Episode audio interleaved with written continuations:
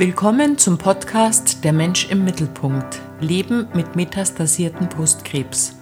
Unterstützt und ermöglicht durch Seagen Germany.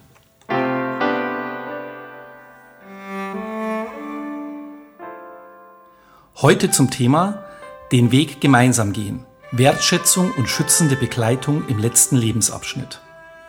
Mein Name ist Markus Neumann und ich begrüße ganz herzlich Frau Nicole Zobiak. Frau Zobiak ist Krankenschwester und Palliativ-Care-Fachkraft und arbeitet seit sechs Jahren in einem spezialisierten ambulanten Palliativteam. Hallo, Frau Zobiak. Hallo. Frau Zobiak, der Begriff Palliativ leitet sich ja vom lateinischen palliare ab, was so viel bedeutet wie mit einem Mantel umhüllen wie ich finde, ein schönes, tröstliches Bild, das Schutz symbolisiert und sehr ganzheitlich anklingt. Welche Bereiche umfasst denn palliative Begleitung bzw. Versorgung und was bedeutet Palliativcare?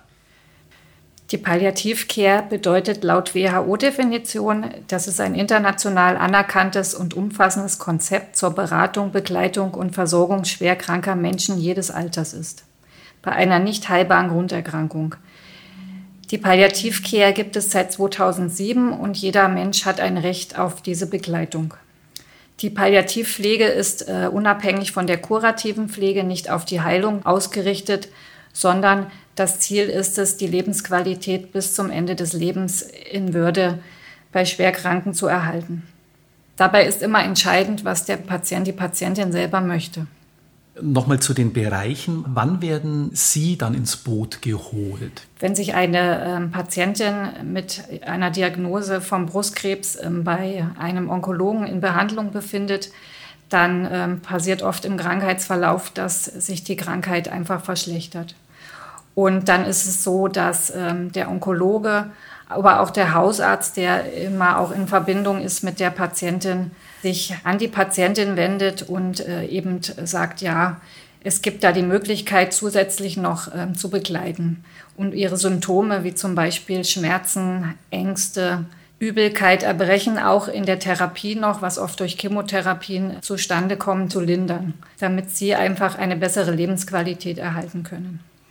Und wird es dann gemeinsam auch mit den Betroffenen besprochen, wie und ab wann äh, so ein Begleitungsprozess folgt und aussieht? Und wird es als Art Empfehlung ausgesprochen oder wie kann ich mir das dann mit allen Beteiligten vorstellen in der Kommunikation? Genau, also es wird immer besprochen, dass es eben die Möglichkeit gibt und äh, der Betroffene selber entscheidet, ist es für ihn schon das Richtige? Ist es schon so weit? Möchte er das überhaupt schon? Das wird auch immer im Kontext mit den Angehörigen besprochen auch weil die Angehörigen ja oft durch die Erkrankung mitbelastet sind. Und in dem Kontext wird dann drüber gesprochen und ähm, entschieden, dass es jetzt der Zeitpunkt wäre, um die palliative Begleitung einzuleiten. Und wie ist da Ihre Erfahrung, was die Reaktion der Betroffenen betrifft? Ich kann mir vorstellen, manche müssen sich diesem Thema auch erstmal nähern, also Informationen sammeln oder wollen mehr wissen. Findet es dann in einem Gespräch mit Ihnen statt, um überhaupt eine Entscheidung treffen zu können, will ich in so einem Prozess? Welche Erfahrungen machen Sie da? Also unsere Erfahrung ist, dass oft, wenn das Wort palliativ fällt, dass da große Ängste entstehen. Weil dieser Begriff palliativ immer in Zusammenhang äh, mit dem Sterben und mit dem Tod gebracht wird. Und das ist oft ein großes Problem, warum auch viele ja manchmal zu spät auch in diese Begleitung eintreten. Deswegen finde ich es auch schön, dass ich hier dieses Interview mitgeben kann, um da ein bisschen Aufklärung zu schaffen, weil es tatsächlich eben um Lebensqualität geht bei ihrer schweren Erkrankung, die sie ja durchstehen müssen. Und wird dann äh, zu dem Zeitpunkt, den Sie gerade angesprochen haben, und wenn viele da am Anfang auch verunsichert sind, findet dann mit Ihnen auch erstmal ein Gespräch statt, was das alles bedeutet, wie das aussieht und Betroffene haben dann auch die Zeit, das zu verarbeiten und zu überlegen, passt das für mich, wie will ich das Änderungswünsche. Findet da von Ihrer Seite auch so eine Art Beratungsgespräch dann statt? Genau, es gibt ja, ähm, also wenn wir ins Boot geholt werden, muss eben vom Hausarzt oder vom behandelten Facharzt eine Verordnung ausgestellt werden. Und da kann man unterschiedliche Dinge ankreuzen, zum Beispiel eben erstmal ein Beratungsgespräch. Das heißt, wir treffen uns dann im besten Fall zu Hause mit den Angehörigen, um unsere Arbeit darzustellen um auch zu schauen, ist es überhaupt etwas für uns, wo wir auch ähm, tätig werden können oder auch einfach für später, dass man weiß, okay, wenn es mir wirklich schlechter geht, dann weiß ich, wo ich anrufen kann und wo mir auch geholfen wird. Also es ist auch so, dass wir viele Bereitungsgespräche erst machen und dem Patienten geht es noch gar nicht so schlecht, aber allein, dass sie wissen, wenn es so ist, können sie wieder anrufen, ist ähm, oft ja eine große Beruhigung.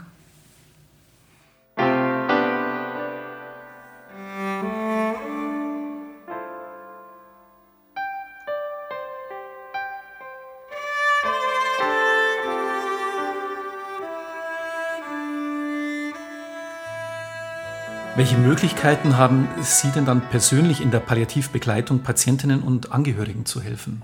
Also wir kümmern uns ja insgesamt um die ganze Familie, um die Angehörigen, um die Kinder, natürlich vorerst um die Patientin selber.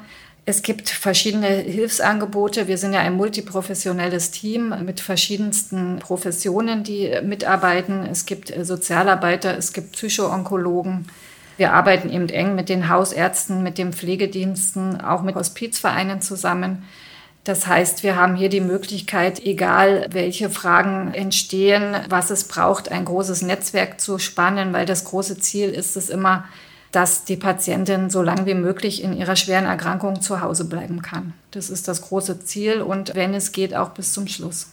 Da sind wir ganz gut aufgestellt und je nach Problem können wir dann auch agieren. Und wie sieht dann in so einem Begleitungsprozess die Abstimmung auch wieder mit den Onkologen oder Onkologinnen aus, äh, die Kommunikation, was den medizinischen und therapeutischen Bereich betrifft?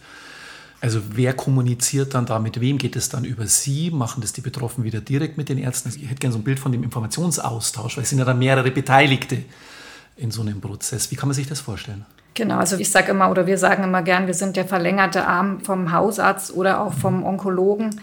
Das heißt, alles Medizinische geht natürlich immer vom Onkologen aus. Wir sind da auch immer im engen Austausch. Und wenn unsere Palliativärzte Veränderungen zum Beispiel an der Schmerzmedikation vornehmen oder an anderen Medikamenten, sei es jetzt, wenn eine Übelkeit auftritt, dann kommuniziert man das natürlich auch immer mit dem behandelnden Arzt. Also da sind wir sehr im Austausch und das ist auch ganz wichtig. Mhm. Wie ergänzen sich denn, Frau Zobiak, palliative Begleitung und Hospizarbeit? In der Vorbereitung für dieses Gespräch sind mir die Begriffe AAPV und SAPV begegnet. Vielleicht können Sie uns mal kurz den Unterschied auch erklären dieser Begriffe ja, und, und was unterscheidet Palliativbegleitung von Hospizarbeit? Also die APV nennt sich die allgemeine ambulante Palliativversorgung, kann von den Hausärzten und von den Fachärzten abgedeckt werden, auch von den Pflegediensten, die eine ähm, spezielle palliative Ausbildung haben. Also das heißt, auch in einem leichteren Verlauf kann das von der APV abgedeckt werden. Das ist so der Unterschied. Hier können auch Hospizdienste dazugenommen werden. Die Hospizvereine haben damals ähm, leicht sterbende Patienten oder Patientinnen betreut zu Hause auch. Und äh, wenn die Symptomatik sich dann verschlechtert hat, sind die meisten dann ins Krankenhaus eingewiesen worden und auch ähm, leider dort auch verstorben. Und die Palliativbewegung hat sich ja dann erst entwickelt aus dem Ganzen, weil die Krankheitsverläufe in den letzten Jahren immer schwieriger geworden, die Symptomatiken immer mehr zugenommen haben und man eben erreichen wollte, dass die Patientinnen so lange wie möglich zu Hause bleiben können. Und zum Schluss hat sich dann die SAPV entwickelt. Das ist die spezialisierte ambulante Palliativversorgung. Es ist eine Versorgungsform, die immer durch eine Verordnung von einem Hausarzt oder vom Onkologen entsprechend geschrieben werden muss und ähm, von den Krankenkassen auch äh, übernommen wird. Das ist ganz wichtig, ähm, dass die Krankenkassen eben auch diese Begleitung bezahlen und dass die Patienten eben gut aufgehoben sind, in ihrem Bereich zu Hause mit all ihren Symptomatiken leben zu können.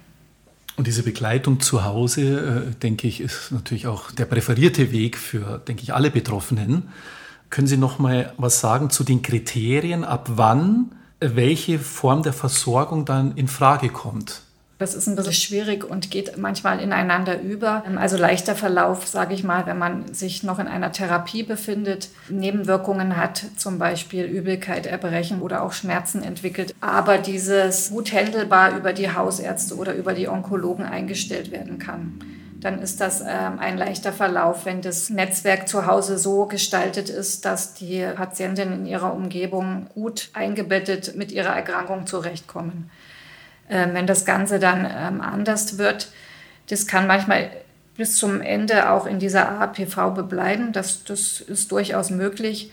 Aber es gibt immer wieder Situationen, ähm, wo das Ganze eskaliert, wo einfach eine wahnsinnige Symptomatik dazukommt, die nicht mehr beherrschbar ist, wo es zum Beispiel eine 24-Stunden-Rufbereitschaft braucht. Und die ist zum Beispiel in der SAPV auch beinhaltet, ähm, dass man Tag und Nacht eben das SAPV-Team erreicht um zum Beispiel eine Krankenhauseinweisung zu vermeiden, dass man alles dann machen kann, was zu Hause möglich ist, um Schmerzen zu lindern, um ähm, Angst zu lindern, Atemnot zu lindern, damit derjenige auch zu Hause bleiben kann. Das ist äh, eben der Unterschied zur APV. Also wir haben eine 24-Stunden-Rufbereitschaft. Wir machen Hausbesuche mindestens einmal in der Woche, schauen uns unsere Patienten, aber auch unsere Angehörigen immer an, um den Verlauf einfach zu sehen, auch um die ähm, Symptomatik, die wir eingestellt haben, sei es medikamentös, auch zu überwachen. Ist das Ganze effektiv oder muss an diesen äh, Schrauben was verändert werden und verstellt werden? Das wird eben, das nennt man Symptomkontrolle. Das wird äh, immer kontrolliert und je nach Bedarf kommen wir einmal in der Woche, aber auch öfters. Es gibt auch ähm, Patientinnen, die uns zwei, dreimal täglich brauchen. Je nach Bedarf sind wir dann einsatzbereit.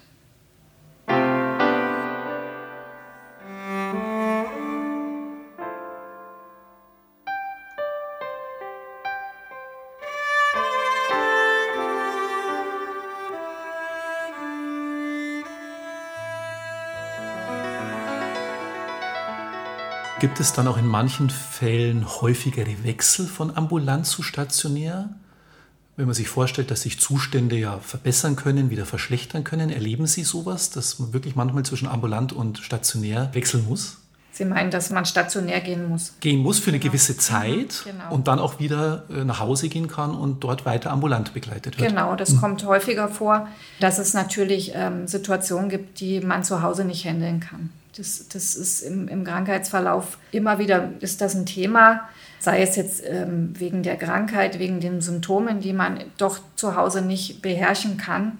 Dann muss man ähm, stationär gehen und wenn man dann wieder nach Hause kommt, kommen wir dann wieder dazu. Das ist ein ganz normaler Ablauf. Manchmal braucht es auch aufgrund der Angehörigen, ähm, ich sag mal, eine Pause, weil viele Angehörige natürlich auch in diesem langen Verlauf an ihre Grenzen kommen und ähm, eine Pause brauchen, dann ist oft eine gute Möglichkeit die Palliativstation, weil das doch einfach ein anderer Aufenthalt ist wie in einer Akutklinik, wo es doch recht runter und drüber geht. Oft auf einer Palliativstation ist es meist entspannter für Palliativpatientinnen. Dann macht man eine Pause und kommt dann nach Hause und wird dann vom spezialisierten ambulanten Palliativteam ähm, weiter betreut. Was auch passieren kann, dass wir Patientinnen aufnehmen, die Symptomatik nach ein paar Wochen und ein paar Hausbesuchen wieder gut in den Griff bekommen und uns auch dann wieder zurückziehen können. Also das haben wir auch ganz oft. Immer mit dem Wissen, dass wir jederzeit wieder erreichbar sind, wenn es wieder anders wird im Verlauf. Aber wir haben oft Patienten, die wir stabilisieren können und die wir dann getrost auch in die APV, also zu den Hausärzten oder zu den Onkologen wieder übergeben können ganz. Und wie erleben Sie äh, Betroffene in der ambulanten Situation, die ja für das familiäre Umfeld dann auch steht? Äh, die Angehörigen sind um einen rum im Vergleich zu stationären Betroffenen. Wie erleben Sie die jeweiligen Betroffenen? Gibt es da deutliche Unterschiede für Sie? Deutliche Unterschiede, weil man muss immer bedenken, man kommt ja als Fremder quasi ja, nach Hause zu den äh, Betroffenen und Angehörigen. Und für viele ist das ein einschneidendes Erlebnis, ne, weil das einfach privates Umfeld ist und jemand Fremdes plötzlich bei mir zu Hause ist. Das ist ein, ein großer Unterschied, aber ich muss sagen, dass sich das in der Regel oft schnell gibt. Also gerade wenn man dann auch offen darüber gesprochen hat, was die äh, Palliativcare leisten kann und oft, wenn man dann die Symptomatik im Verlauf gut eingestellt hat, sind viele dankbar, dass es erstmal sowas gibt und dass man auch zu Hause bleiben kann. Und viele möchten einfach ähm, zu Hause bleiben. Bei vielen ist es ja so, dass sie keine Therapien mehr haben können, beziehungsweise es keine weiteren Optionen gibt. Und viele entschließen sich, zu Hause zu bleiben, egal was kommt, ähm, und sind dann eben auch froh darüber. Und erleben Sie diese Menschen, von denen Sie gerade gesprochen haben, oder diese Patientinnen, erleben Sie die dann anders in der Wirkung, in ihrem Blick auf den Alltag als die, die stationär? Ja, weil man natürlich ähm, den Alltag so ein bisschen mitbekommt mhm. in dem ganzen Prozess. Man bekommt das Familiensystem mit. Man ähm, ist oft am Ende, wenn es eine lange Begleitung ist, integriert in die Familie. Man hat einen sehr guten Bezugspunkt zu allen Beteiligten. Also das wäre das Optimale in den Begleitungsprozess, dass man wirklich ähm, gut in die Familie reingewachsen ist, sage ich immer, damit man tatsächlich eben diesen langen und schweren Weg dann gehen kann gemeinsam. Was ist denn den Betroffenen aus Ihrer Erfahrung, äh, die Sie betreuen, am wichtigsten in diesem Prozess, also auch in dieser gemeinsamen, man kann ja schon sagen, Zusammenarbeit und gewinnen bestimmte Werte zunehmend an Bedeutung aus Ihrer Erfahrung? Genau, also es gibt viele Werte, die an Bedeutung gewinnen. Das ändert sich immer mal wieder im, im ganzen Prozess, aber so diese Grundwerte, die sind in der Regel immer gleich. Ein ganz großer Punkt ist äh, natürlich die Hoffnung, nicht die Hoffnung auf Heilung, sondern die Hoffnung auf Schmerzfreiheit, und bestmögliche Linderung der Beschwerden, die einfach äh, im Verlauf entstehen können, um die Lebensqualität zu steigern. Viele äh, haben Ängste und wünschen sich natürlich, ähm, dass diese Ängste weniger werden, dass sie Vertrauen fassen können und einfach ähm, ja, gelassener, wenn man das so sagen kann, gelassener in diese, in diese letzte Phase eintreten können. Ganz wichtig ist Empathie und Offenheit dem Gegenüber. Also uns ist es auch wichtig, dass man tatsächlich offen über alle Themen spricht, solange das der Betroffene auch möchte. Auch mal allein, wenn es ist, ohne die Angehörigen. Das, das kommt öfters vor, weil es einfach auch Gespräche sind, die man zum Beispiel mit dem Partner nicht führen kann. Dann Vertrauen. Es kommen dann auch immer dieselben Pflegekräfte und Ärzte zu den Hausbesuchen, damit nicht ständig ein Wechsel ist.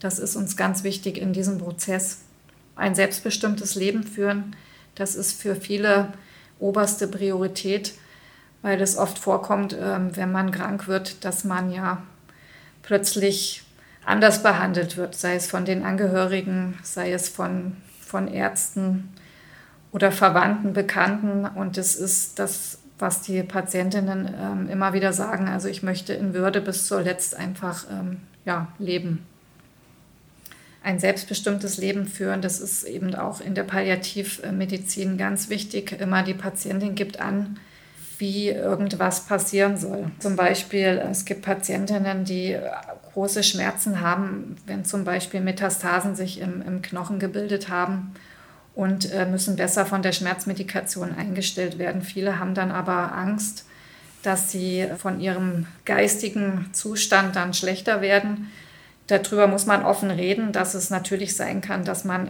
ein bisschen ähm, von den Medikamenten einfach müder wird und ein bisschen anders am Leben teilnehmen kann. Aber das muss man besprechen. Und es gibt Patientinnen, die das nicht wollen und das muss man dann auch so akzeptieren, die lieber auch äh, einen Schmerz mehr aushalten wollen, als dass sie diese Medikamente ähm, nehmen. Also das ist eben ein selbstbestimmtes Leben führen bis zuletzt. Und wichtig ist natürlich auch die spirituelle Begleitung, was vielen sehr wichtig ist, dass Aspekte wie der Glauben, dass das auch bis zum Ende besprochen und auch umgesetzt werden kann.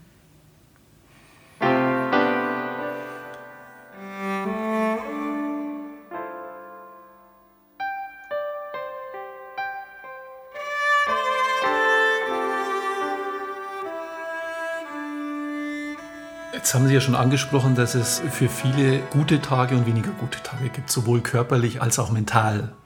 Mit Sicherheit auch in dem ständigen Wechsel. Also ich kann mir vorstellen, dass da jeder Tag auch irgendwie anders ist, mal besser, mal schlechter. Welche Einstellung zu der Situation macht es denn für Betroffene leichter, aus ihrer Erfahrung auch schlechtere Phasen gut annehmen zu können? Also wichtig ist, denke ich, dass man sich mit seiner Erkrankung gut auseinandersetzt. Das ist immer das A und O. Ich weiß, dass jeder da anders ist, jeder Mensch anders darüber denkt. Manche möchten sich mit dem Thema weniger auseinandersetzen, manche Patientinnen setzen sich viel damit auseinander. Aber grundsätzlich denke ich, es ist ganz wichtig, auch zu wissen, was auf mich zukommt, könnte. Das muss nicht immer eintreten, aber könnte, um dass ich einfach weiß, was in diesem ganzen Krankheitsverlauf passieren kann. Um einfach Entspannung ist das falsche Wort, aber um einfach zu sagen, okay, ich habe jetzt die Schmerzen, weil das und das bei mir passiert. Und wenn ich das weiß, denke ich, kann man besser damit auch umgehen. Jetzt gibt es ja auch für Sie in dem Begleitungsprozess mal bessere Tage und weniger gute Tage. Welche Phasen erleben Sie in so einem Begleitungsprozess persönlich? Schwingt es ähnlich mit, welchem Zustand Sie sind und, und wie es Ihnen geht? Schon. Wir sagen immer, uns geht es gut, wenn es unseren Patientinnen gut geht. Dann geht es uns auch gut. Dann ist es natürlich ähm, auch für alle Beteiligten gut. Wenn es den Patientinnen schlecht geht, äh, in einer Phase, ja, wo es dann vielleicht auch in die, in die letzte Phase geht, dann ändert sich natürlich. Und äh, es geht allen Beteiligten damit nicht gut. Und man muss schauen, dass man eine gute Lösung findet, um das für alle gut hinzubekommen, sage ich mal. Aber es schwingt natürlich mit. Und es gibt auch bei uns gute und schlechte Tage. Und das hängt natürlich auch von anderen Faktoren ab, die in den Beruf mit reinfließen. Aber wir versuchen schon ähm, natürlich professionell zu arbeiten und immer den, die Richtung auf die Patienten zu richten. Also das ist unsere oberste Priorität und ich behaupte, dass wir da uns ein bisschen abgrenzen auch von den anderen Ärzten in der Palliativmedizin, weil der Fokus einfach auf die Lebensqualität liegt. Jetzt spielt ja das unmittelbare Umfeld und vor allen Dingen die Angehörigen mit Sicherheit eine ganz eine große Rolle, gerade im ambulanten familiären Umfeld zu Hause, mit Sicherheit auch im Hinblick auf die Alltagsgestaltung. Wie können denn Angehörige die Lebenssituation der Patientinnen positiv beeinflussen und sie bereichernder und wertvoller gestalten? Angehörige sind ja immer unser, unser wichtigster Faktor, sage ich immer, weil wenn es Angehörige nicht gibt, können die Patientinnen auch nicht zu Hause bleiben. Also es gibt schon Situationen, wo es bis zu einem gewissen Grad zu Hause noch geht, alleine, wenn man alleine lebt. Aber es kommt irgendwann ein Punkt, wo es einfach Angehörige braucht, Familienangehörige oder auch Verwandte, Bekannte, Freunde, die sich in diesem Netzwerk befinden, dass diejenige zu Hause bleiben kann. Und deswegen ist das auch für unsere Arbeit mit der wichtigste Faktor, diese Angehörigen so stabil wie möglich zu halten in diesem Prozess. Also das ist das A und O.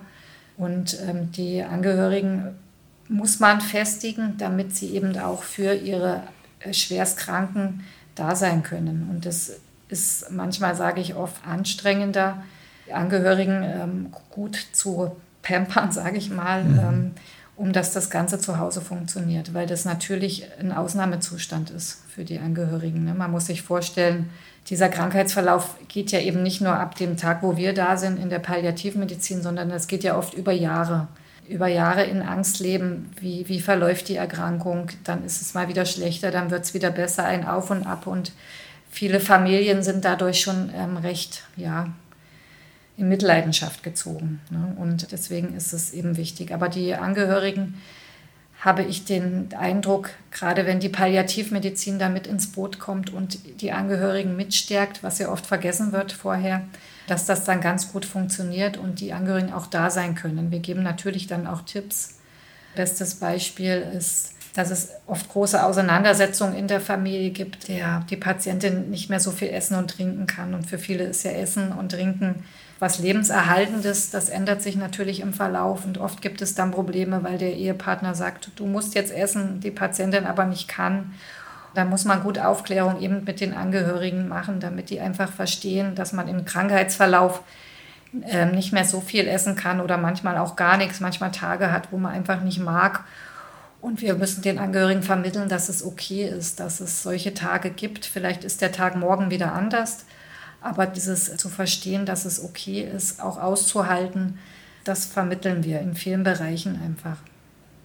Heißt es, dass Sie auch die Angehörigen und das familiäre Umfeld in irgendeiner Form begleiten in diesem Prozess und da auch neben der Kommunikation mit den Betroffenen auch eigene Kommunikation stattfindet? Ich denke gerade so auch an die Abgrenzung zur Psychoonkologie, je nachdem, wie stabil auch die Angehörigen sind. Also findet da auch eine eigene Beratungskommunikationswelt statt mit den ja, Angehörigen? Genau, kann man so sagen. Also mhm. wir haben ja eben auch äh, Psychoonkologinnen mit in unserem Team und ähm, die beraten auch unsere Angehörige. Also es gibt auch oft Gespräche nur mit den Angehörigen. Manche möchten es nicht, aber manche sind da sehr dankbar drüber, um das Ganze zu verstehen, was da jetzt eben passiert.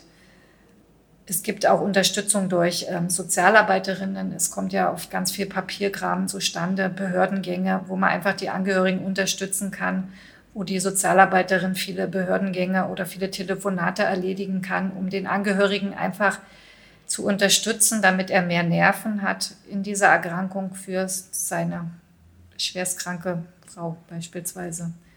Genau, oder was man eben auch ähm, organisieren kann, sind Hospizhelfer, weil es gibt Situationen, dann fühlt man sich so eingespannt, dass man gar nicht mehr aus dem Haus kommt. Man muss 24 Stunden da sein und braucht eigentlich mal eine Auszeit. Und dann kann man eben Hospizhelfer mit ins Boot nehmen, die dann auch kommen, manchmal täglich, manchmal zweimal in der Woche, wie es gebraucht wird, dass man einfach den Ehemann entlasten kann oder auch die Kinder. Die Kinder habe ich noch gar nicht angesprochen die Kinder entlassen kann. Es gibt auch ähm, Kinderhospizhelfer, das heißt, es gibt speziell ausgebildete Hospizhelfer, die auch für die Kinder da sind, um mit denen auch zu reden über die schwere Erkrankung der Mutter. Das ist auch ganz wichtig, dass die das natürlich verstehen und diesen Weg auch mitgehen können, damit da keine Ängste entstehen.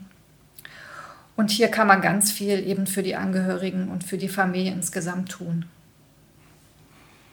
Wir stellen unseren Experten ja zum Ende immer folgende Abschlussfrage. Was möchten Sie den Betroffenen zu unserem Thema gerne mit auf den Weg geben? Also für mich ist es ganz wichtig und ich hoffe, das ist auch schon in dem Gespräch jetzt äh, rausgekommen, dass ich Ihnen die Angst gerne nehmen möchte vor diesem Wort Palliativ, weil das immer bei all unseren Besuchen große Ängste macht und würde mich freuen, wenn Sie wirklich sich darüber Gedanken machen und frühzeitig eine palliative Betreuung mit ins Boot nehmen, auch wenn es dann auch wieder mal pausiert werden kann aber insgesamt gesehen kann ich nur sagen, dass 100 Prozent alle von unseren Patienten froh sind, dass es uns gibt. Und viele sagen, Mensch, hätte ich das gewusst, dann hätte ich das schon früher gemacht, weil das wirklich eine ja, Erleichterung in diesem schweren Krankheitsprozess ist. Das würde ich mir wünschen und auch allen empfehlen. Vielen Dank, Frau Zuberg, für dieses Gespräch. Gerne.